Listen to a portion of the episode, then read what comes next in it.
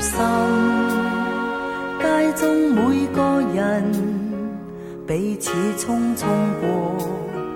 就像眉心重叠的足印，细淡了千遍，多千遍，看落也不要紧。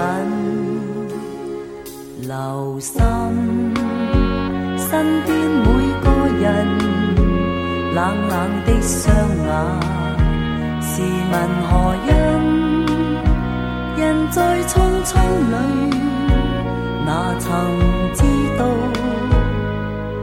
今天你我是远还是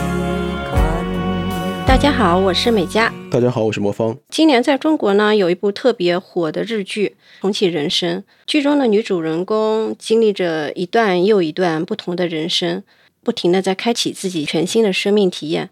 这个可能只是存在于一些艺术创作，但是我想大多数的人其实还是都非常想拥有这样的体验吧。当自己面对自己一成不变的工作，对于一些生活中的琐事觉得非常不满意的时候，就非常想要按下一下重启键，从零开始，重新来一段自己全新的这种人生旅途。那看起来确实是挺美好的，但是我觉得也是需要非常大的勇气，因为你想前一段的人生是这样的，那下一段的人生会不会变成你想要的那种人生，真的也不好说。所以前一段时间，我和魔方在极客上认识了。这样一位曾经的大厂青年，二零二三年呢，他放弃了大厂的高薪，来到了东京，从上语言学校开始，嗯，踏上了他人生当中一段全新的旅程。所以，我们就今天邀请到了这位勇敢的女孩子有猫猫，一起来聊一聊她离开了中国互联网大厂以后，到东京重启人生的故事。啊，首先我们欢迎油猫猫。大家好，我是油猫猫，嗯，来自北京互联网呃大厂女工，然后现在在东京重启人生中，啊，希望今天的对谈呢也给大家一点就是呃新的视角，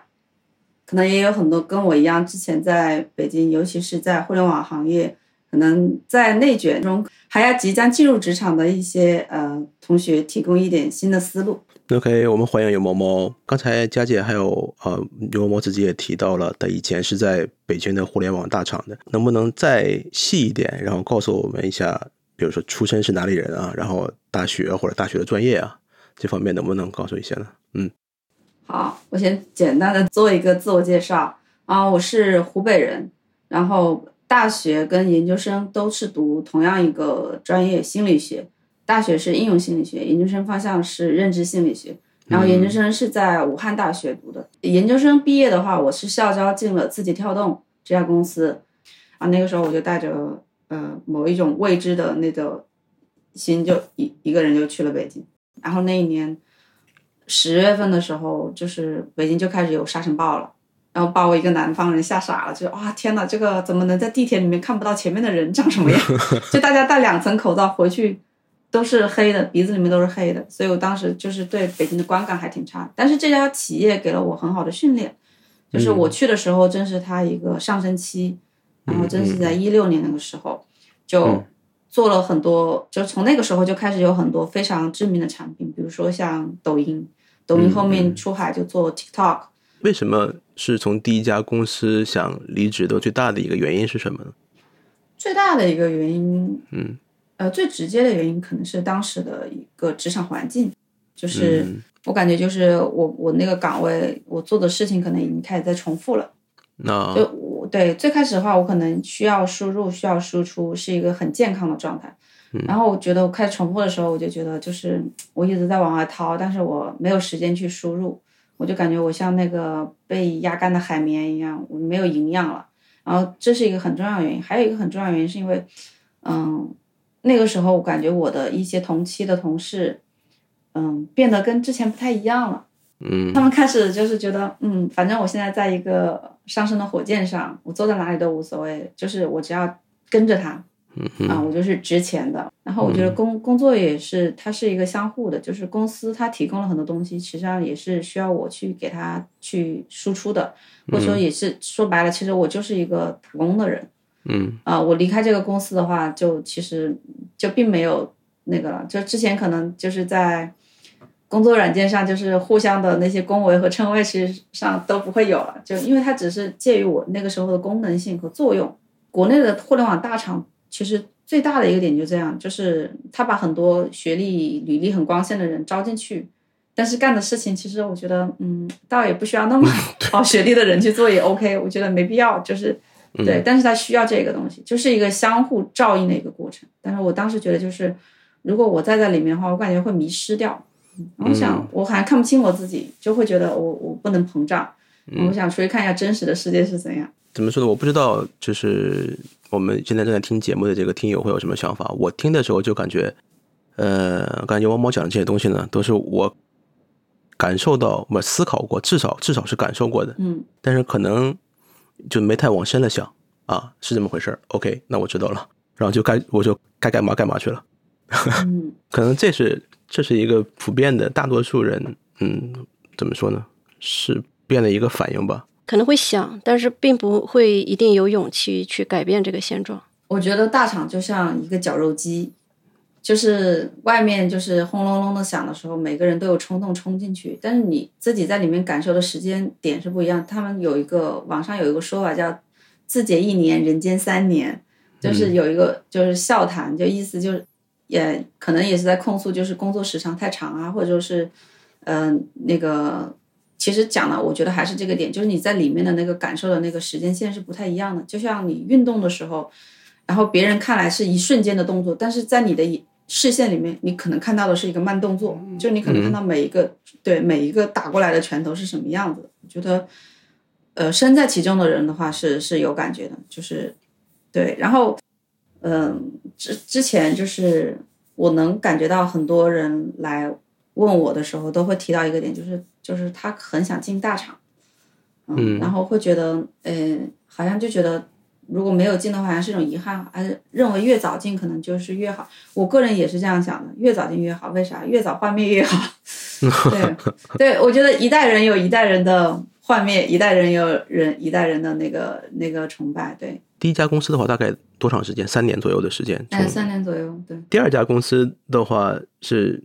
怎么说呢？大概是一个什么样的一个时间线？然后从事什么样的工作？然后当时有什么感受？一九年底的时候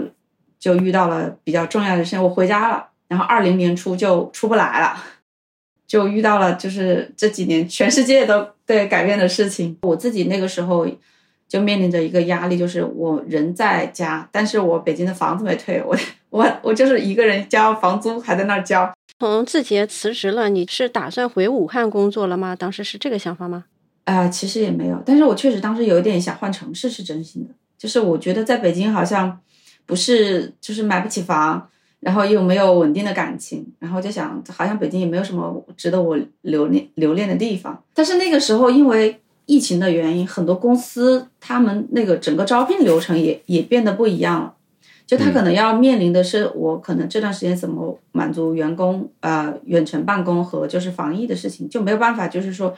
我这些就是如果是外地的员工，我没有办法到岗怎么办？所以他们就可能在某些程度上，就是他这个招人的那个时时间也一直在延。所以即使我那个时候有一些 offer 的时间也是不一样的，但最快的可能是腾讯这一家，当时就是很着急，就是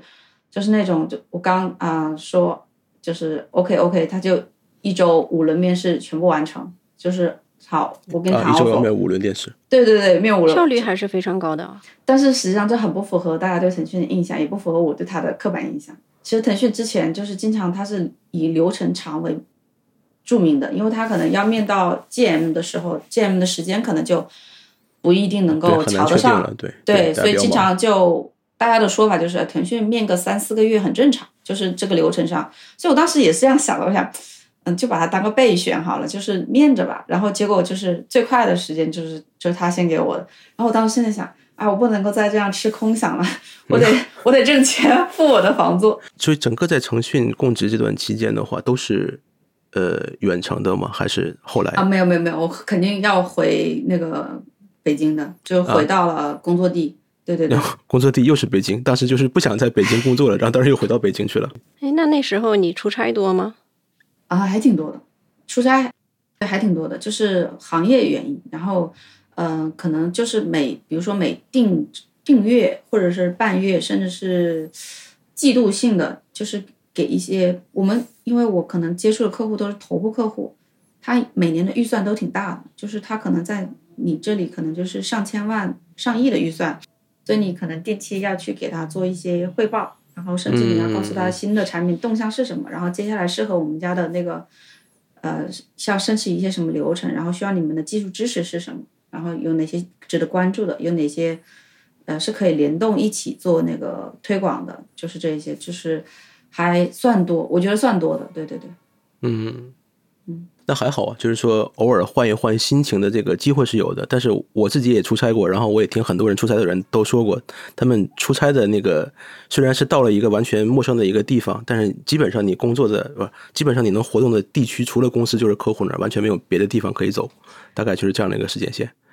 他跟你这个可能还不一样，你是甲方，他是乙方，对，你是甲方，你是甲方，人是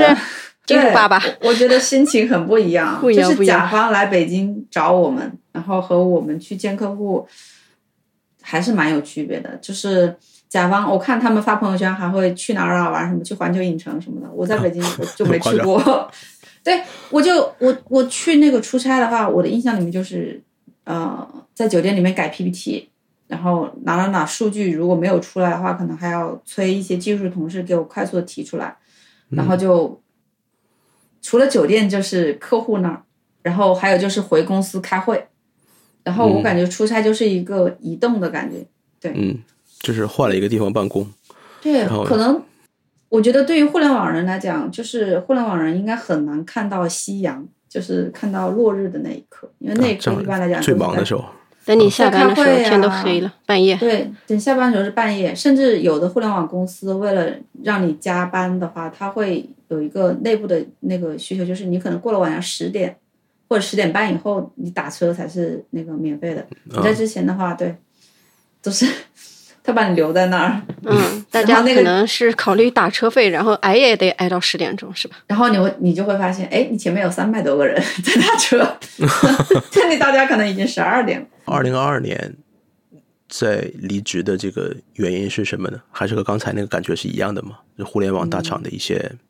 不太一样了，太一样了，因为形式很不一样。就我第一份工作离开的时候，就是我我可能想去哪都都都有那个接，但是去年的话，就是我的一些猎头朋友和 HR 朋友就直接说啊，没有轻易不要轻易离职，现在裁员太厉害了呀，就没有嗨抗了。对，没有嗨抗了，然后也接不住了，然后嗯嗯，可能就是就是那种就是你现在就这个就这个坑了，你你你你死也别挪出来的那种，苟住就行，死也要死到里面，对，死也要死在里面，就是你出来这个不仅你没了，坑也没了，就是可能就就没有那个了，没有那个预算了。然后我主要原因是，嗯，第一是我身体上，就是我当时检查出来身体可能要做个手术，然后我那个时候可能是第一次。感觉到就是好像我可能太忽太忽略我自己了，就是一直都其实没有很很尊尊重自己，无论是尊重自己感受还是尊重自己身体，感觉都一直在内耗，就内耗很严重的那种状态。做手术的话，就是我没有人照顾，我就找了一个护工，我就一个人去做手术。嗯啊，要做手术的话，就其实就需要休息，要休息一个月，然后其实就说白了就意味着嗯。就你就是在我们这个行业休息一个月，基本上意味着就是嗯嗯对比较困难，对对对对，所以我就想着就是嗯，那我就就先把这个事儿就是说，就是我要做手术，手术后面要休息一个月，然后我就就就离职。嗯，然后那个时候其实想的是我得休息一阵子，把身体养一养，我觉得我得缓一缓的那种感觉。然后后来我发现，哦，真的行情是真不好呀！就我自己面的时候也能感觉到，就是就是不太对，就是。环境也不好，然后我自己的感觉也是不太那个的。其实我那个时候是下定决心一定要离开北京的，正好我的房租快到期了，嗯，所以我就对我当时想的就是先离开北京，然后呢也是想着换个城市换个工作就好了。但是呢，我就想我想休个假，然后放假也是那种带着电脑的。我吃年饭的时候，还从年饭桌上下来，就是因为客户有什么事情，对对，我要处理，我就拿着电脑开点夸张了哈。不夸张，就是我有好多那些技术的朋友跟我讲过，就是他们各种各样的，就是拿出电脑的场景，就是大家就是你会发现，就是在那种如果你看到那种，比如说在船上面，在机场、在公车上面，如果有有人开着电脑，然后你一看的话，大概率可能就是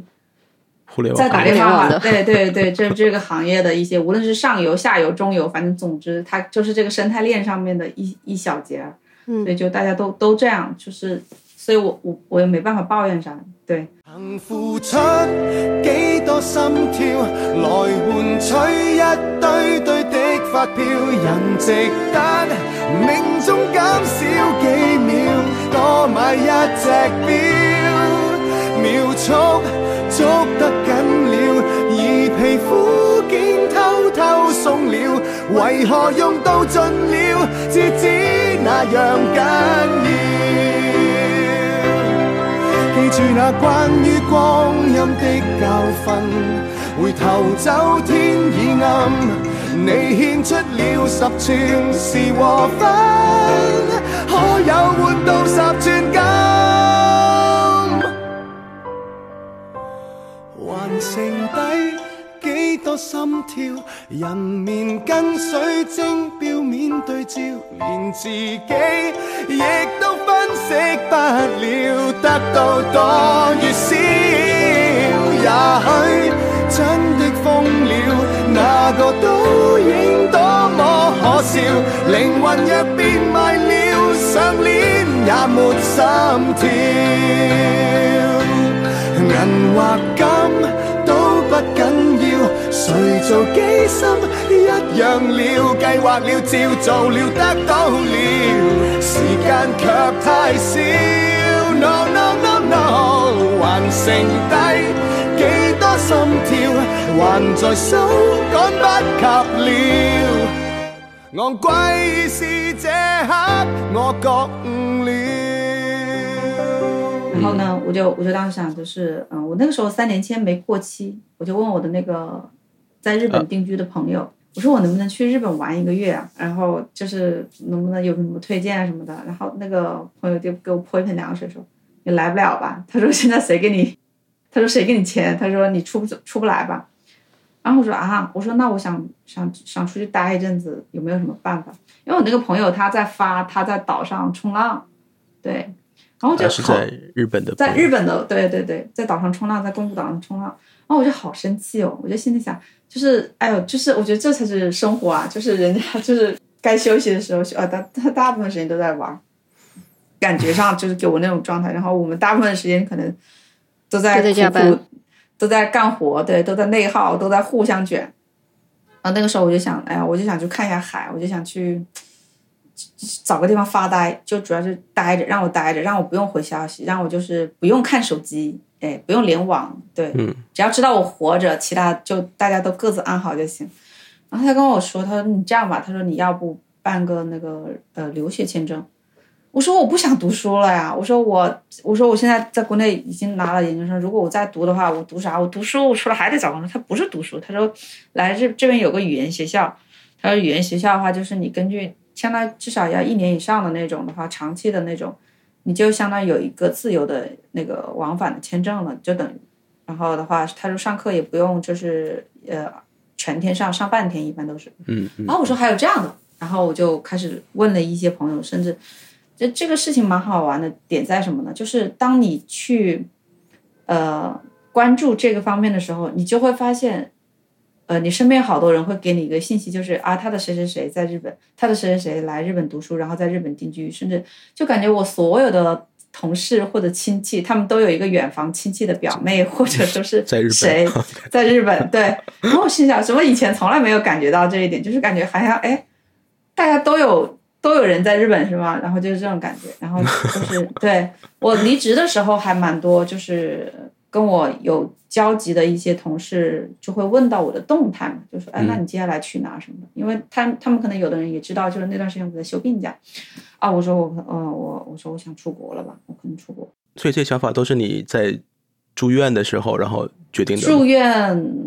休息的时候，就住院之后，对，就躺着不能干别的事儿，也很疼。然后那个时候想的就就是，后来他就他就说，嗯、他就给我提了这个方向。他其实的点就在于，就是你反正是自由的，哎，你可以做这样的选择。然后我当时就想这样的点，那我都如果要去日本要待一年了，然后我甚至还要学语言了，那我为什么不试着就是在那边生活定居呢？嗯然后我就想这个东西可不可行？我当时就问我自己这个问题，然后我就就想了两个晚上，反正也睡不着，就真的是两个晚上没没睡着的想，因为脑子一直在转，一直在转，因为那个时候还蛮焦虑的，就觉得我没有毛了，就是我没有方向感了，就是把自己突然自己丢出来，停下来了以后，哎都不知道要干什么了。对，然后我觉得我得找个事儿做，然后我得有个方向，就是告诉我接下来做干什么。就是我，因为那个时候我就想着，啊，我要离开北京，其实也是一个比较大的决定。嗯如果要换工作、换换环境的话，也是一个大决定。然后我就想的是，嗯，那我想换城市、换工作，那换个国家，好像也就是一个变量的问题。啊，有一天，然后就想清楚了，想清楚了，然后我就开始办手续，找老师，然后说我需要哪些手续，需要申请什么，需要打印什么，需要什么提供什么证明，因为我要离职嘛，所以的话，这些东西最好是先准备好，因为后面我就没有这些权限了。我拿完之后，然后我就我就开始申请，开始走流程，然后我就开始就感觉我给自己丢了一个毛，就是哎，接下来我要去东京，嗯，定了一个方向。定了一个方向，嗯，然后所有的事情都围绕着他就好了，就是我不害怕，就接下来躺几个月或者干嘛的话，我都不担心，因为我知道到点了我就要出发，就这件事情对我来讲，可能在那个时候非常关键，就我需要一个东西，就告诉我什么时间点到了，我要出发了。到一个人生地不熟的地方，呃很多人他可能是有一些恐惧感的。你的这个想法，我觉得挺对。后面也先别管了，想要去做这件事情，我就先出发吧。对我感觉中国人的本质上都还蛮坚韧的，就到哪都能落地发芽的那种感觉。所以我当时想，嗯别人能做到，我应该也可以吧。就是我是这样想的，真的，我就觉得我我后来当时也有人问我说，那为什么，嗯、一定是东京呢？然后就说去东京你一个人，然后我说我在北京难道不是一个人吗？我说，对啊，我说其实没有什么区别。所以就是刚才听你说，很多互联网里边的一些呃一些呃平时的日常，有些东西能找到我平时工作的影子，但可能但可能到到了一定年纪或者看清楚一些事情以后，就觉得那这个我无所谓，这个东西我可以不要。如果要学会取舍的话，反而会活得呃自由一点，尤其是在日本这样一个环境，可能会活得更自由一点。刚才你说到你有三年签的签证，证明你以前是来过日本的，对吧？对，来过一次旅游，考虑到选择日本，这和你当时来日本这个经历是有关系的吗？还是说周围的一些朋友的影响是更有关系一点？嗯，还是有关系的。其实这又说到，就是给我建议说来日本的那位朋友的，当时是他组了一个团，然后我们是去泡温泉，就是一九年圣诞节前，然后我们对我们去那个长野那边，对对对，泡温泉，然后然后别呃滑雪啊什么的，然后因为是小团，就是大家就是开着车的那种，嗯，然后我的感受就是那一次的感受就是，嗯，很舒服，就是整个的，就是在玩的那个过程中是能放松的，但它太短了，就是那种感觉，就是啊，如果我能够待得更久一点就好了。嗯然后还有一点就是很重要一个点就是，呃，如果去去查就是全球的这一些排的比较前面，适合独居女性、啊独说独居居女性性啊，确对对对，这两个元素加起来的话，嗯，就是你要考虑安全，好还要考虑便捷，从就是这一点的话，我觉得可能这边就它就变成了一个比较明显的明显的那个选项了。一个选项。OK，这也是我想问的第二个问题，就是为什么世界上这么多国家，然后作为一个有能力，然后怎么说呢，还是有能力吧，然后又有决心的这样一个人，为什么一定会选择日本呢？近嗯，它很近，很近，对吧？飞回去的时间跟我从北京坐那个高铁的时间，高铁去武汉的时间应该是差不不多。对对对，差不多，对差不多。而且确实安全也是一个也是一个很大的因素，因为我一直在这里面生活，我还没有想到这个，我还没有想到这个因素。但是一讲的话，我们确实一个独居女性的话，安全也是一个挺大的一个因素。对对对我的经历非常的无趣啊，没意思啊。我就是因为高中毕业了，然后就来就来日本了，没有什么，就是这些决策的东西一概没有。人生的话，基本上没做过什么重要的决策，所以就是自然而然的，我现在就就在这儿了。我现在就在日本十十十几年、二十几年了，哎，那这个选项是谁给你的呢？就是基本上是家人。你一个初中毕业的孩子，然后你选了一个高中，然后之后的人生就已经基本上被被固定了。反而说你留在国内高考可能是另类了，就是这样的一个流程就来来到日本了。所以我觉得有猫猫的话，因为你这个原先是有大厂经验的嘛，嗯，在东京只要把这个语言克服的话，应该是有一个不错的前景。而且说实话，你们大厂里面出来的话，英语都挺好的。在日本的话，靠英语吃饭的要比靠日语吃饭的前途更好一些。嗯，应该是很有优势的。嗯，OK，那我们现在知道了呃整大概的来龙去脉了，然后所以就是有猫猫同学是二零二二年离职，然后真正到真正到东京，所有手续都办齐全，然后到东京的话是今年吗？呃，对，二零二三年一月份，其实是一我是一月生，就最早的话，我只能够申请到这个学校的，就是一月生这个排队，据说好像非常多的人都在申请。哦，是吗？哎，我想问一下啊，说到这里，嗯，你是来语言学校上学嘛？当时你是直接找了语言学校，还是说是通过中介来办的你这个留学的手续呢？通过朋友推荐了语言学校，然后语言学校他应该是事务所的老师，哦，嗯直接对接了就。直接对接了就，对哦，这样子。对对对对对。哎，这应该是挺挺挺挺效率的，也应该也没花什么冤枉的时间，也没花什么冤枉的钱这样的一个做法。我主要是担心可能信息不对称什么的，所以我就想着就是直接对接的话会会对更那个更方便一些。就后面如果有什么问题，我也我也能找这个人。就如果是中介的话，他可能就就过个桥，他中间有什么问题跑了，我也没办法找到我，我也担心。刚才好像嗯、忘了忘了问一个问题，当时嗯决定出国的时候，呃家里边当因为当时怎么说也考虑到自己可能是刚做完手术，然后还在康复期，对对对对然后虽然就是刚才也说想了两个晚上，然后做了父母的工作，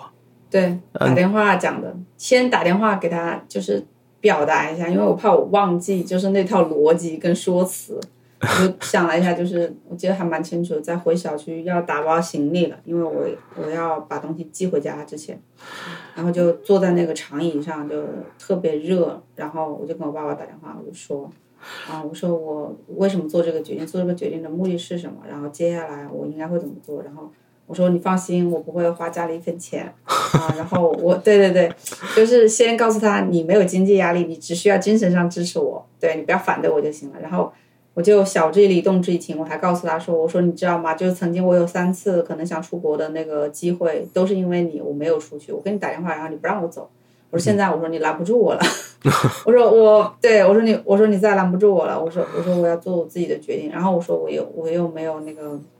又没有结婚是吧？又没有小孩。然后我说没有任何的束缚。我说我那我为啥不能想干嘛就干嘛？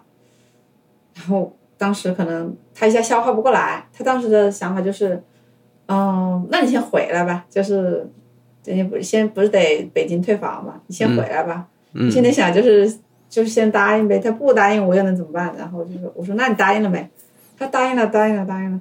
然后他心里面很不放心，其实，然后呢，他可能就、就问了一下别人，就是我也不知道他问了谁，可能公园里的就是那些老大爷，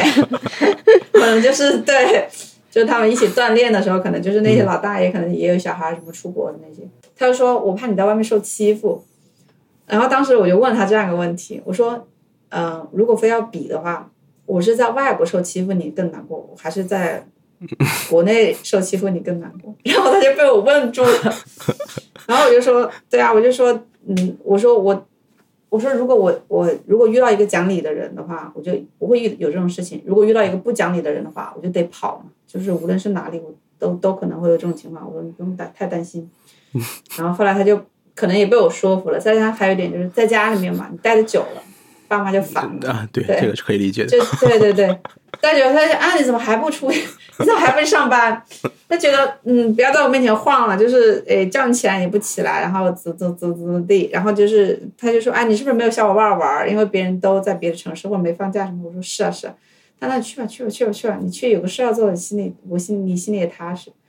然后而且他会有一种错觉，就是他觉得我来留学了，他觉得我来读书了。嗯然后我爸有一种感觉，就是哎，万般皆下品，唯有读书高。他觉得只要是读书就是学生，只要是学生就是好事。就是 对，就是好事，就是受受偏爱的。对他来讲还好，而且我我每天有跟他通话，告诉他我过得怎么样，就是甚至我在这边呃吃了一段时间的外食之后，我就开始自己做做饭对，做饭给他拍一个那个照片，他说啊，这你自己做的吗？他很欣慰，他就觉得，哎呀，这出去好啊，这出去还会自己做饭了。所以你平时刚才说话里面有一点比较好玩的，就是你和家里边人聊天的话是要讲逻辑的吗？对，要讲，对，要讲逻辑，得讲逻辑。这这个这我觉得是这样的，就是嗯，要讲逻辑的原因是因为就是这个东西是双方说服嘛，然后让他知道，就是说我这个考虑是经过理性判断的，而不是冲动的。那最关键的点就是，我觉得，嗯，我要过我这一关，我才能够让他过他那一关。我觉得最好的还有一个点就是能够非常率直的去沟通一些问题，不回避真问题。就是当我感觉到，就是我父亲可能对我的一些什么事情，他想问，但是他可能觉得不太好问的时候，我就会直接帮他挑出来，我说你是不是想知道什么什么什么？那我来告诉你什么什么。对我一定会跟他讲讲逻辑，可能跟家人讲逻辑，可能也是一个工作习惯，就是工作沟通 就是必须我也觉得，用对，我也觉得，我感觉好像呃像把他当成一个客户一样，然后为了说服你，我先想好一套说辞，一套逻辑。有一有有这个职业病，有这个职业病，有有有有有，这有的有的，确实有。我刚才想说，但是没有敢说。有有有有有有有，有时候确实哄他就跟哄哄客户就跟哄爸爸差不多，有时候真的是那样。对，就晓之以理，动之以情，最后就是，对吧？理性说不清，然后就。你看我平时这么乖，我平时那个是吧？那那这次能不能够放过我？对我们还要合作呢，对吧？嗯，还要做一辈子父女呢，就就就是对，就我有一段时间跟我父亲的交流，就是我爸爸为什么会同意的一个原因，是因为他跟我讲这样一句话，我印象还蛮深刻的。就是我跟我朋友转述的时候，朋友也说很难得中国的爸爸会讲这种话。嗯他说：“呃，以你现在的学识和见识的话，已经超过我了。所以，而且他说现在世界变化太快了，嗯我没有办法给你更多的建议。对，他说我真的没有办法给你更多的建议，所以要靠你自己。你可以去寻求，就是你在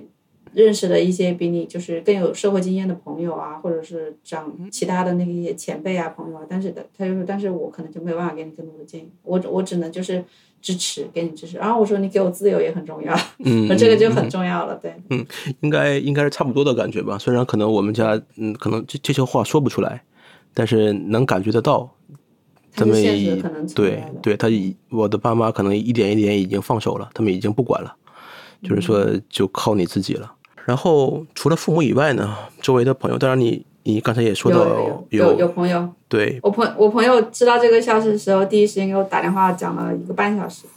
他说：“你不会是被男人骗了吧？” 我说：“嗯。”我说：“从何此得这个结论？”他说：“你要么就是被骗进去什么？”他说：“要么就是是不是有传销骗你，要么就是是不是有男人骗你。”然后我说：“都这两种都不存在。”然后我就跟他讲了讲，对对对，就打消他的疑虑。为什么在朋友的心里面你是这样的一个印象呢？因为不是，因为他会觉得这个这个决定有点大。哎，他会说，他说他当时的感受就是，呃，我应该要换城市了。就他，因为他也一直知道我这个想法，他说，他就想你要不要回武汉或者什么的。然后他说啊，你要出国，他就他的他的脑子里面第一反应就是，就是脱轨了的感觉，就是本来就是对，就我我以为你要换个赛道，结果你要脱轨，然后他他第一反应就是，诶，怎么会这么突然？但是呢，也并不不是正聊完之后，然后第二天他又给我打电话，然后他就跟我讲他非常支持，然后支持的原因又是什么，然后问我需不需要什么帮助，对对对，各方面的，然后以及甚至就是说啊，那你赶紧找一下我们共同认识的在日本的朋友吧，跟他跟他聊一下，就是日本的生活怎么样。然后我说嗯，我说我已经在问了，所以就朋友其实也蛮重要的。纏住了心思千遍，由零开始偷偷想到落泪，由零想起當天一切落雨淚，總揮不去，仍無悔，只知繼續進取。人海中能共你相遇相對，人離不開種種歡笑或顧慮，人離不開只因真挚未變異，坦率相對，全凭有你祝福萬句千句。Will you remember me？若我另有心志，暫別遠去，遠去找那自由再衝刺。來日我會放下一切，尋覓舊日動人故事，即使其實有點不易。Will you remember me？就算是不得已。如若愛我，盼你可以給我試一次。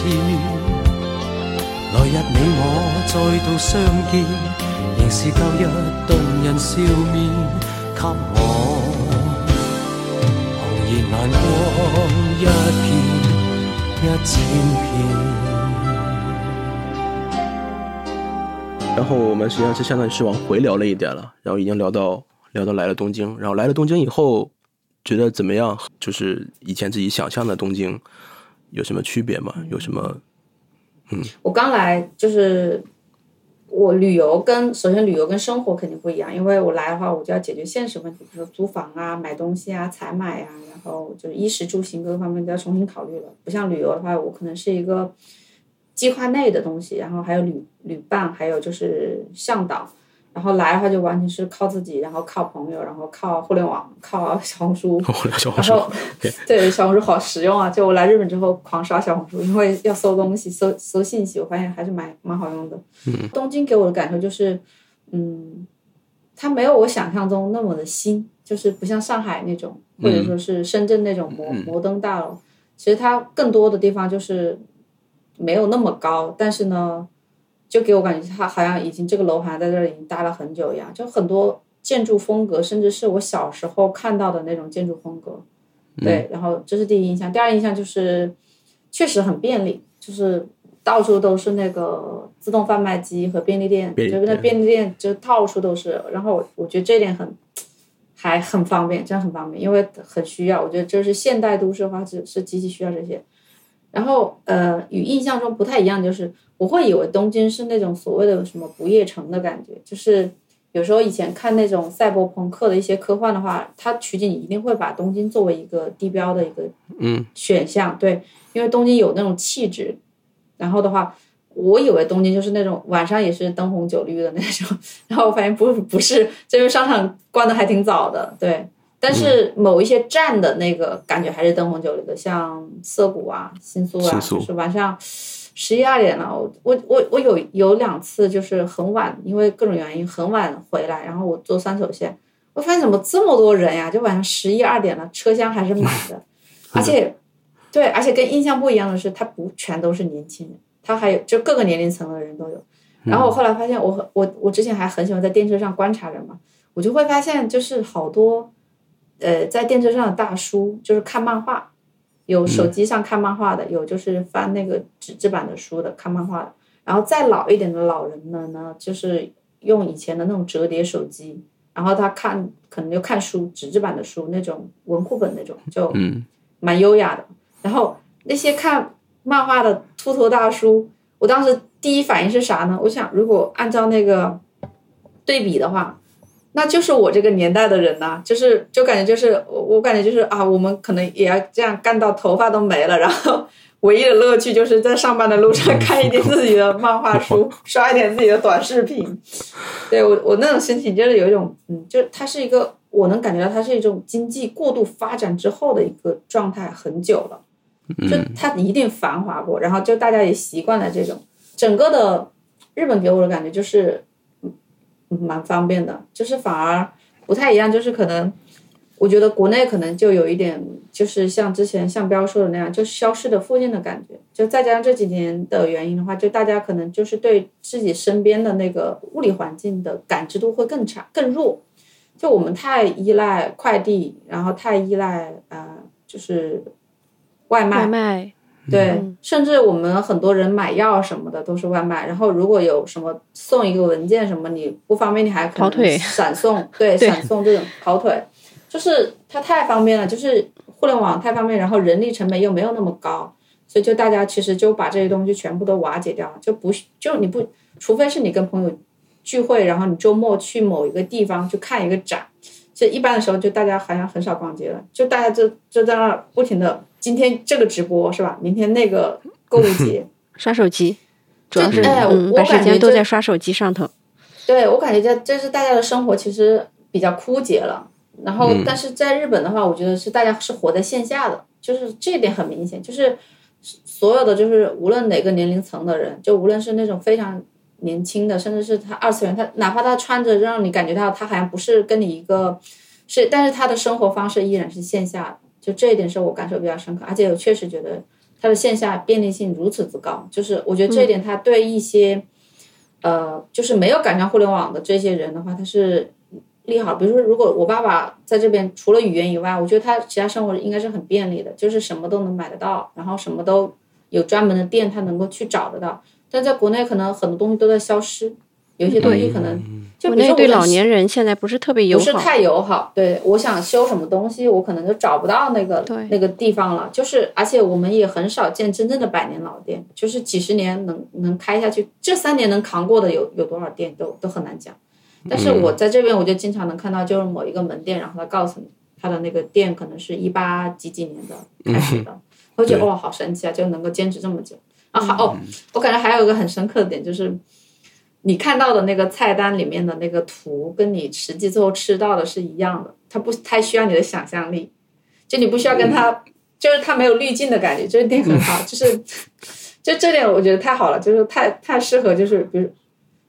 啊，我不会买到就是我的期望落空的那一部分，就是比如说这个多少钱，它就是多少钱，然后它就是你这那个样子，出来的，对，对，反而得对对对，这一点很不一样。日本的话是一分价钱一分货，这个对对对对嗯对，就是它的下它的下限比较高，它的上限也比较高，但是它这个下限就决定了它出品不会差，就是我觉得它品控做得好，就是我觉得它的工业化的发展的程度比较高的原因。对，嗯啊，这倒是一个呃，我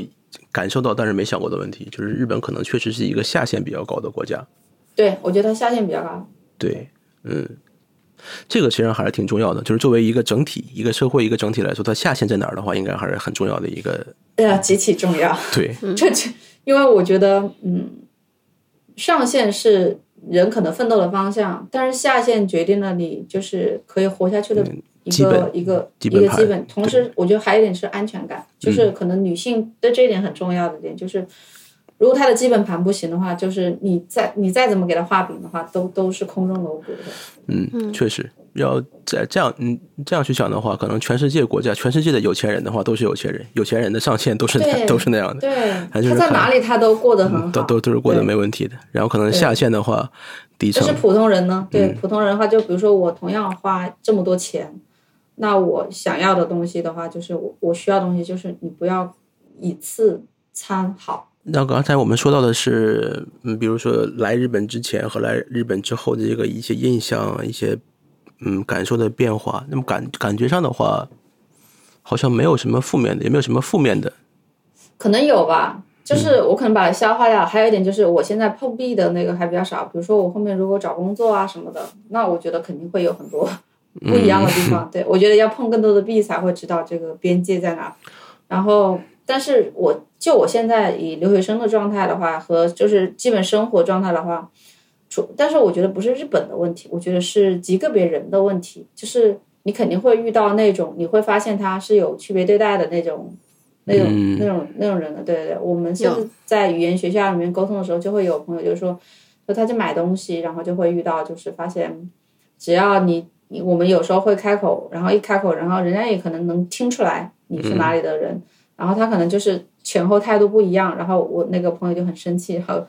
就去把那个人给投诉了，因为他说因为区别那个太大了，让他感受到了非常不舒服的，就就 很对，就然后就是人格上面的，就是他他日本人叫差别。差别对待，然后他就会觉得就是这不符合你的工作的原则。然后我我的我自己还没有遇到太那个的情况，因为嗯、可能是因为我耍了一点小手段，就是如果当我日语使用不通的时候呢，我就会跟对方说英语。然后我说英语，如果那个人很熟练，问题不大，就我们能够把这个事儿给解决了。说不清楚，如果他的英语不够好的话，这个时候我就可以肉眼可见他会慌。就是我觉得这个时候就是打的就是一个心态，就是谁稳得住谁就那个。其实我英我觉得我英语也没有多好，但是我就是冷静，日本就是人的大对多数英语比较差然，后对，然后我就会发现那个工作人员马上就拿一个翻译器出来，然后就就就恭敬起来了。我觉得日本人好像就是对，比如说英语以及什么法语什么的，他们就是态度就会很不一样，而且他们好像对法国有一种滤镜，然后对夏威夷也有滤镜。对对对对对，很神奇。对，嗯，确实，那就是基本上也没有什么不习惯的地方。我适应力很强，嗯我觉得对，而且我来了之后，基本上我到现在家里没有桌子，因为一个原因是因为我怕我一直待在家里面，然后第二个原因是因为我发现就是他这边就是租房的问题，就是什么都是空的嘛，然后我得还什么都没有，我得还原什么都没有，所以我就变成了比以前更极简的方式去生活，就没有任何必要的话就不要买这个东西。你担心到时候退房的时候还要处理这些东西，太麻烦。对，这是一部分。第二点就是，我不想自己变成一个囤物的，就是嗯我觉得物质的本身给你带来的，就是在下单的那一刻，可能就是满足了，而且这个东西其实也满足不了什么，所以我就想，不需要东西就不要买，然后就把这个功能拆解掉。比如说，我需要学习、工作什么的，我可以去呃离我很近的那个咖啡馆，或者是去学校。这样的话，我的那个状态跟那个人也不太一样。对，你现在打工吗？现在还没有打。哦，所以你接触的面其实不太多，还是就是基本是语言学校的同学、老师。对，嗯，所以我暂时还不就会有太多的不适应。生对，活没有圈子比较小我。的关系比较比较仅限，就学校很单纯的同学、师生，然后也是在那个环境里面见，然后其他的购买关系的话，也是在那个服务范畴里面的，所以人家也不会对我怎么样，因为我是花钱的耶。然后对，就是没有什么，就是太需要，就是说需要我去跟对方，就是我去提供什么的，就是我觉得肯定后面会有的。对我也做好了一定的心理准备。所以我来的时候我还特别搞笑，我还找那个我们那个语言学校老师说，哎，我说老师为什么日日文里面没有什么骂人的话是真的吗？老师很认真地跟我解释说，是啊，确实日语里面就是骂人的特别少，不像其他那个，因为我们语言学校有各种各样国家的人，大家互相交流完了以后就开始来来，我们来教一下，然后我来教你中国人你们这个词是什么意思，我来教你怎么念，你来教我你的这个语言里面怎么骂人。对，我说哪怕我用不上，我也要学会当他用到的时候，我知道他什么意思，我能我我能立刻去反驳。对，啊，这个也算是未雨绸缪了。嗯，生活方面是这样的。然后我觉得气候的话，东京可能和南方也差不多吧，没有什么太大的区别。对我还有日本，可能选选项日本里面其实有一个重要的点就是四季分明吧，就是我觉得四季分明这个东西蛮重要的，就是这种节节气的变化，感受到时间的变化也很重要，而且四季的那个风景也不一样嘛。然后之前在北京，我感觉冬冬天很漫长，嗯，然后小时候生活在湖北的话，感觉夏天很漫长，对，对，夏天太漫长了，然后也也也难受。我们之前有也有问一些就是去新加坡的一些同事们，然后就他我就问他们的感受，就是他说一年在那都是夏边不用不对不用买冬装，然后永远都穿拖鞋，闷热吧，然后天都是。对雨季，然后他就说，嗯，他说跟深圳差不多了。然后我说，可是我夏天去深圳出差，我一天要洗八回澡。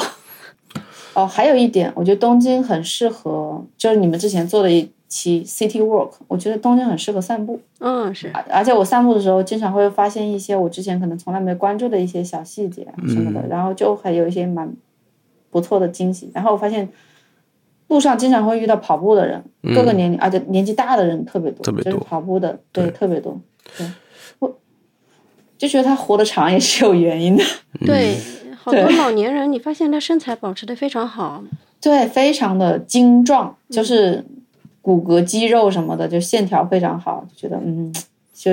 人家是世界上长寿之国也是有原因的。我父母到日本去的时候，他们就觉得说，哎，你们这个小区里的这些男同志们，穿着西装，个个身材都特别好，没有特别胖的胖子嘛。在日本的朋友当时就是跟在其他的就是新加坡的朋友特别提到了一个很重要的点，就是他在考，因为他的选择就是更多，因为他很有钱，然后再加上他也比较呃考虑比较周全的那种人。他说的是他好好考虑，就是他会把所有的变量都算一个参数，就比如这个地方的衣食住行，然后还有医疗等等等等。然后他提到一个蛮重要的点，就是饮食结构和医疗，还有这个地方的人人均寿命的话，其实从某种程度上来讲，就是相当于就是它这也是一个成本，很重要的成本。而且他说，就同样的，比如说你在这个地方赚多少钱，你在这个地方可能赚钱稍微少一点，但是你可以多活十年，他说那你还是赚到了呀。然后我就觉得哦是哈，我说很少有人会想到这一点，就是说你换一个地方活，你可能可以活得更久一点。平时的话，上课的话应该是上半天课，是下对下午上课。嗯，对，下午上课。那如果不睡觉的话，上午的话有什么安排吗？写写作业或者做？作业，然后嗯，看看电影啊什么的，就是看看剧什么。我是个电视儿童，就是小时候的话，因为没有人陪我，也没有人带我，所以的话就是邻居家就是也是把我拖着一起去看电视，所以对电视的那个大家聊天也会聊你昨天看了什么电视，嗯，就是对电视的情感很深，对，所以到现在也会电视、电影啊什么的。我前段时间还去看了那个电影，在在在哪儿来着？呃，上了那个牯岭街，四 K 修复的，然后四个小时，二百三十七分钟。我旁边一个大哥中途睡了两觉，如果如果要是我的话，我估计我也会的。那那电影真不错。这一周可能有那个杨德昌的《独立时代》，也是很好看的一部影片，他们翻译成《恋爱时代》。嗯，就是我发现有一些很不错的，就是经典的老片，就是日本人还蛮钟情的。嗯，而且我以为我我我我以为就是看的应该可能都是中国人什么，实际上有日本人。我旁边就有一个阿姨，我感觉她是日本人。对，实际上那些日本觉得这些怎么说呢？文化文化部分的产业，嗯，就是应该是怎么说？应该是超过了发达的这个这个这个这个范畴了。它已经发达过，然后现在的话也也很发达。然后他现在会关注一些边边角角的，然后一些小众的，嗯就是日本的，尤其是东京的这些小众的东西，会让人感觉它不是那么小众，就是哦，对，特别多。涉猎的比较广。前段时间那个《霸王别姬》呀，还有很多，比如说像娄烨拍的一些电影啊，在日本的反响其实都很好。然后还有很很多日本人，其实呃，或者说有部分日本人，他对中国的一些了解的程度，其实是比想象中要多的，就是比嗯就是他会了解到某一些文化领域的一些人，然后我觉得还蛮有意思。我觉得，呃，我觉得可能确实就是经过时间的考验，那些东西也不错，就是它本身是有有有它价值的地方。那还有一点的话，可能就是，嗯，当经济过度发达之后，就是文化的那个没跟上。就我我感觉，嗯，我肯定也是处在了一个发达期的一个时间段的，但是那个时候做出来的文化作品可能没有想象中那么好，就或者说还没有得到那个时间的认可。可能就是再过一段时间的话，可能也有人去追我以前我觉得我觉得哎这是啥的一些流行的东西，但是别人就觉得哎那是很不错的珍宝，就是这只能说明一些个不好的东西，就是就是现在的文化在贬值，就 现在文化产品在贬值了，就是可能没那么好了，所以就大家就会把以前的就是翻出来。我觉得还有一点就是传播速度的问题，就如果现在短视频呃风行了之后呢，就是你要花那么大的成本去做一个以前那样的产品出来的那个心力和精力就变少了。嗯，就是这些文化工作者你也找不着了，可能。对对，就就失传了，或者说是他们活不过去那长时间，就、嗯，我觉得这个也挺重要的。整个的这个生活的话，你说和以前在大厂来比的话，有什么根本性的不一样的地方吗？这个生活状态？不用上班儿。啊，这个我先笑一下啊。对不用上班这件事情可能蛮重要的。这个我也是，这个我也是，也不上不上班就是他们不是开玩笑嘛，就是小红书上还是微博上有句话说，不上班是最好的医美，啊。就，说嗯对，说是在大厂的员工就要花好多钱去做医美啊，实际上一辞职发现什么毛病都没了，就是气色也好了什么的，睡也睡好。我觉得最重要的原因是因为睡眠吧，就是我以前有过一段时间睡眠真的是不太好的，甚至可能需要一些外部的辅助，就是老是会梦到开会，然后梦到就是那个开会的时候，就就跟现实一样，就是可能老板在开会，可能就是讲，哎，你这个什么什么什么问题，然后梦到就是出 bug，就是一个产品突然出 bug，然后客户的钱夸夸夸夸夸花完了，然后没有效果，然 后哦，好慌啊，就是那种心情，就是那种醒过来就是一身冷汗，就是坐在床边，然后就感觉自己像一个人到中年的男人的心情一样，就觉得。嗯，就就是是我为什么要，就是为什么要为这些事情而苦恼，就是，然后就不太好。然后后来就是来东京之后的话，因为已经彻底的没有那个工作环境了，所以也不存在那样的工作压力了。就是，嗯嗯，就是不会每天都在想 OKR 是啥，KPI 怎么完成，这个季度怎么办，完成率有多少。就是以前可能会把这些数字悬在头上，就会每天去盯着一些数据，但这些数据是不是我一个人可控的？就如果这件事情是我一个人可控的话，我觉得可能就不会焦虑，或者说是焦虑也是自己能够去去去改善它的。但是当这个数字的结果不由我一个人控制的时候，我就感觉就把所有人卷在一起，在那儿苦恼，就大家一起就是经常可能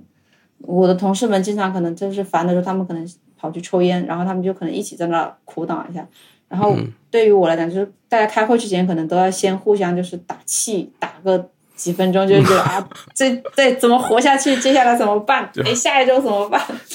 就是这个感觉好状态好卷啊，对，是啊，然后而且我觉得，呃，对于很多人的身心健康都不是太好。嗯就我感觉，可能到有一些时候，就是如果是你只是单纯做事类的话，其实还好。但是如果你可能要卷入到一些人事的一些就是的话，就会让很多就是在这个行业里面的年轻人可能就会觉得，好像这不是我能控制的，然后好像就是比如说要是要开始站边这件事情，让我觉得非常的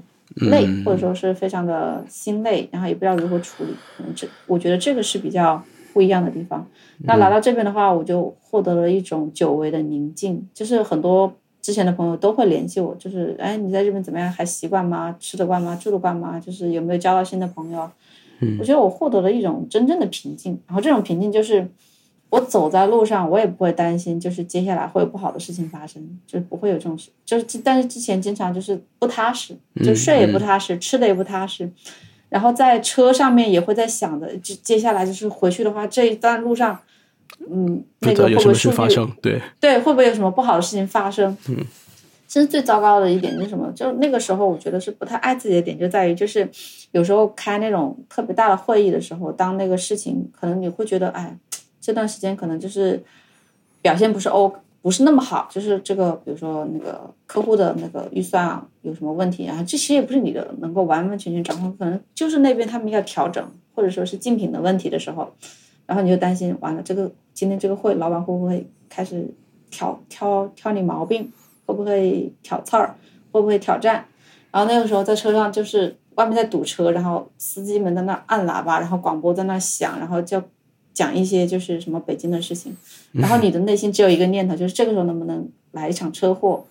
然后也不要撞死人，就大家就都可以就是去休息一下，找一个借口对对，对。大家都可以休息对有合理的合理的理由，就大家能休息。然后等到我真的有这个合理的理由，就是我要做手术这件事情的时候，我就会发现，就是其实这个世界上没有你一定是能赚的，只有你把你自己当回事儿，没有人把把你当回事儿。就是我在手术的当天，我的同事跟客户都有给我发消息，因为他不知道我要做手术，因为外地的，然后再让我也没有。我没办法说嘛，我就我不可能说写个邮件给所有，然后我我要做手术，手术后面我要离职，你别管。但我那个时候还不能处于公开状态，所以我就只能说啊，我说我在做手术，然后我的那个工作移交给了哪位同事，我说你可以找他对接，然后前面的事情怎么样？我说我之前已经写了一个文档，然后这个你可以看一下这个文档。然后那个时候我就觉得，就是做完手术麻药都没退，然后有人说，哎，我能够拉你进一个群帮忙解决一下问题。呃，嗯，就那一刻就是怎么说？就那一刻我的感觉就是这个世界上没有人真正在乎你，就是你就是一个工具，然后真正只能是你的家人关心你，嗯你的朋友关心你，你自己要关心你自己。嗯对，我觉得一定要回归到一点，就是你要把自己看得更重要。就是我觉得是一个生活序列的问题。就是这件事情，以前可能觉得啊，我要把自己看得更爱自己，但实际上没有这么做。做不到。对，而且如果要是再规模一点啊，可以说，呃，不用上班的话，可以选择在国内不用上班，然后也可以选择在日本不用上班，或者选择在其他一个地方可以不用上班。你觉得，在日本不用上班，相比之下的话，比如是在国内不用上班，刚才我们我们可能也提到了，你要是在家里边，在父母身边的话，你拿不到这份宁静，可能到了。哦，对，也会叨叨嘛。所以说，如果要是真正要寻找平静的话，是不是就是尽量的远离自己原来的生活是一种方式？也离得越远的话，和周围和以前的生活关系越少的话，这个平静的纯度可能就越高。国内的那个互联网不太像日本的这个就业环境，我我发现日本还是有那种就是可以干很很久干一辈子的。我就是后悔年轻的时候没有多折腾一下，就是年轻的时候还是有资本的，在一个人你也没有家庭、没有孩子这种负担的时候，真的可以多折腾一下。嗯，嗯，我觉得好像确实，我觉得人比较大的那个节点应该是有小孩，嗯。就有小孩之后考虑的因素跟锚点，然后那个优先的那个序列也不一样。嗯，因为你的选择会影响另一个人的人生嘛，对对对。所以是对，嗯，要做比较慎重的决定。所以就是前一段时间看到的一个说法吧，有有可能说的是我这一代，然后有可能是说我这一类的人，就是自己没有什么规划的，对人生没有什么规划的，然后又欠考逻辑思维的，又欠缺逻辑思维的，所以就是前半生基本上都是按照父母的框架活，然后为了父母活，然后后半生是为了孩子活。听了以后，我觉得有点被打中的感觉啊，但 然后。嗯，不过确实就是像刚才说的，如果自己有能力，然后有能力思考，然后也有能力做决定的时候，还是多思考一下的话，完全是没有坏处的。呃，尝试的话也是没有坏处的。小优同学将来有什么打算吗？现在在东京的话还不到一年，呃，然后看看现在的生活，然后回想一下以前的生活，然后再看一看将来有什么合理的或者逻辑上的想法吗？底层逻辑。逻辑上的想法其实就是先是嗯，语言学校结束以后的话，可能会想就是看一下工作机会，就是最好是在东京，在日本。我还是觉得在这边生活整整体的那个我的那个精神状态比较稳定，我觉得这点蛮重要的。就我整个情绪都很稳定，就不会像以前一样会突然的就是急躁的那种。就是我觉得那样对我不健康，然后对我身边的人也不好。然后第二点的话，就是如果在这边没有很好的机会的话，我我也可以考虑一些就是出海的一些那个，再看一些，再再想着就是可能还是会做这个行业里的事情。嗯嗯，因为这个比较比那个经验的话，还是还是有一定的方法论的，也是比较成熟的。然后，嗯、也希望就是说我可以去去脱新一点也不错。对，就如果有新的机会的话，我也我也我也不放弃。对，那大厂的话，其实认真想一想的话，跟我们父辈的那个一些什么厂。区别也不大，说实话，这是一个大大型的企业，然后他给这个社会去纳税，提供了一些就业机会，然后把这些东西再拿一些宣传出来，去去去给到，就是对我觉得是一个可能多方可能都受益的过程。但是外在的东西它始终是一个锦上添花的，但是你生活里面的感受和你的身体，还有你自己的那个，才是最本质的。就是我觉得一代人有一代人的大厂吧，就、对对啊，赶上了也挺好的，真的赶上了也挺好的，但是没赶上也没有什么遗憾。我觉得，嗯，有更实际的东西，就大厂也不一定能给你。嗯那可能是因为你在大厂里面已经待过了，所以你你能想想得通。但是有点像围城吧，里边的人想出来，哦外边的人想进去。而且对大厂的这一段经历的话，比如说对他以后的跳槽，其实是也嗯帮助非常大的，因为你起点在那里了嘛，对吧？嗯，对，就是在现在的运行的价值体系里面，它是有用的，这是事实。另另外一个确实是大厂给的薪水是比较高的，嗯，这个对于学生刚毕业来说的话，还是很有诱惑力的。嗯很有诱惑力的，对。嗯，而且怎么说呢？就是年轻人，尤其是就是说受过很好教育的年轻人，他们可能会需要这样的一个经历，或者是需要这样的一个经验，然后来验证一下自己到底能冲到什么程度。嗯，对，这可能是他们是除了离开学校以外的另外的一种考试。其实还有一个心态，我我我我不知道别人有没有，但是我是有的，就是跟什么样的人一起工作。嗯嗯，有关系的，对，这对这个这个这个是蛮重要的。就当时的心态就是，我确实发现，就是在我第一份工作的公司里面，是遇到了很多非常优秀的人，就是他们不仅非常优秀，同时非常勤奋。嗯对，这这一点是我感慨蛮深的，就是跟他们工作的话是非常开心的。嗯对对，不知道是自发的勤奋还是被被卷起来的勤奋，不是字节之强的那个宣传口号和优秀的人做一个挑战的事吗？聊到这里呢，我们今天准备的话题实际上已经聊得差不多了。嗯，我们再翻回到开头提到的那个日剧啊，就是《重启人生》。当然，故事的内容啊和尤猫猫同学的经历呢，呃，内容上还是有很多不一样的，但是其中呢有一些异曲同工的地方吧。不知道尤猫猫同学是怎么想的呢？就今年确实是今年，我我自己目前来看的话，也是最喜欢的一个日剧就是《重启人生》。就从一开始我就看这个剧，首先它的那个卡斯挺好的，就是安藤樱啊，然后然后那个笨蛋节奏编剧，然后它最好的点是，它抛弃了传统的一些日剧里面的一些套路，比如说有爱情的元素，或者说是有这些东西。它其实很核心的点就是几个女性。然后在一个小镇，因为真的是一个小镇的地方，然后成长起来的友谊，然后为了友谊，然后家庭这些，然后同时从其实我觉得人生，我就是我自己从底层逻辑来讲，我是觉得没有重启的，对，人生是没有重启的，人生只有 move on，只有往前冲，只有继续，对。但是你的每一次就是嗯，鼓起勇气去做一些改变的时候，就是一次重启，而且我觉得人要给自己机会。然后老天爷才会给你机会，所以我觉得就是这个剧很值得推荐，因为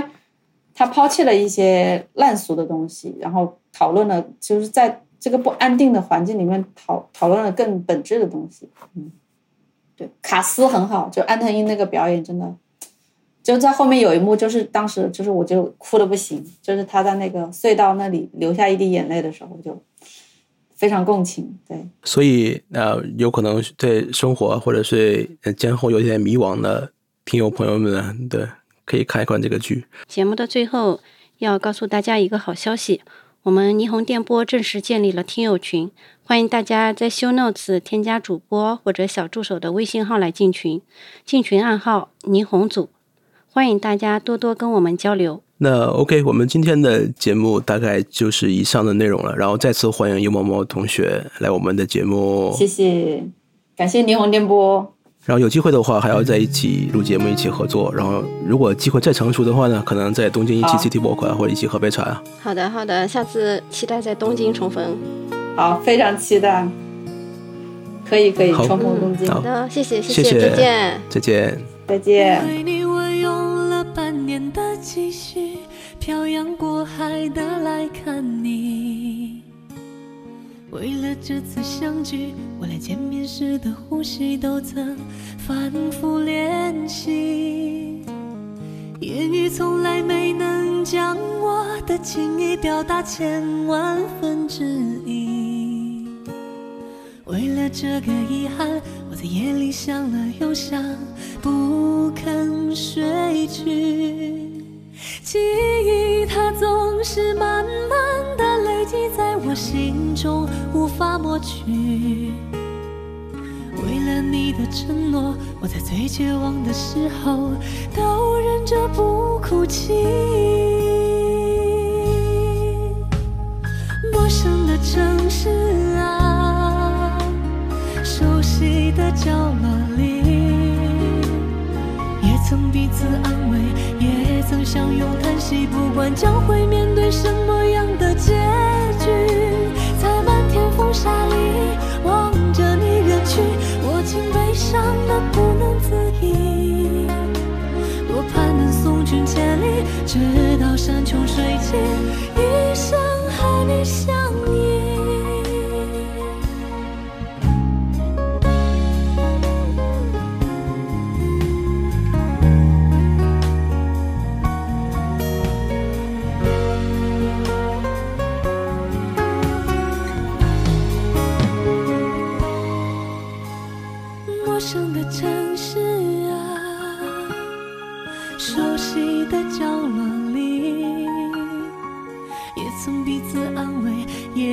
相拥叹息不管将会面对什么。